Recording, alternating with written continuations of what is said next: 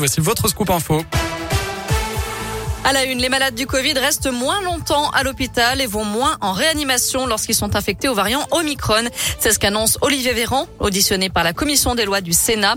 Le ministre de la Santé défend cet après-midi le projet de loi sur le pass vaccinal qui pourrait remplacer prochainement le pass sanitaire. Un texte très controversé qui arrivera dans l'hémicycle demain.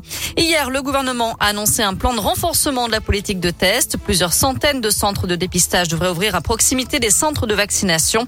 Les pharmaciens pourront aussi créer leur Dans ce contexte, un nouveau centre de dépistage du Covid a ouvert ses portes à Pau-Lyonnais, dans l'ouest lyonnais, pour répondre aux fortes demandes et décharger les pharmaciens du secteur. Ce centre réalisera des tests antigéniques tous les matins sur rendez-vous jusqu'à samedi au moins.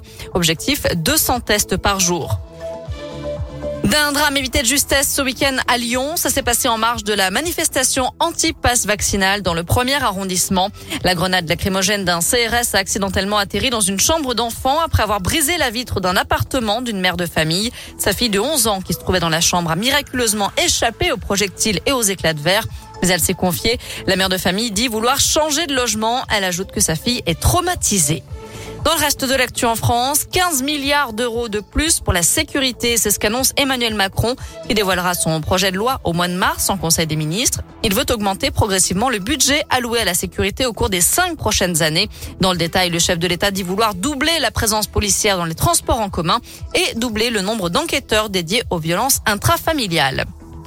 Un dernier adieu au frère Bogdanov, décédé du Covid-19 il y a quelques jours.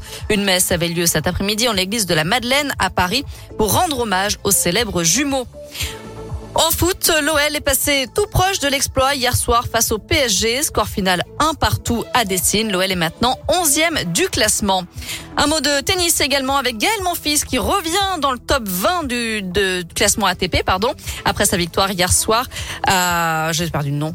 Adélaïde, voilà, je, je vais m'en souvenir. Adélaïde en Australie, puisque c'est une match de préparation, un tournoi de préparation à l'Open d'Australie qui débutera dans la nuit de dimanche à lundi. Voilà pour l'essentiel de l'actu. Merci beaucoup, Noémie. On file sur notre site maisonradioscoop.com avec la question du jour. Question du jour, flambée des contaminations au Covid-19, faut-il refermer les écoles? Vous répondez non à 50%.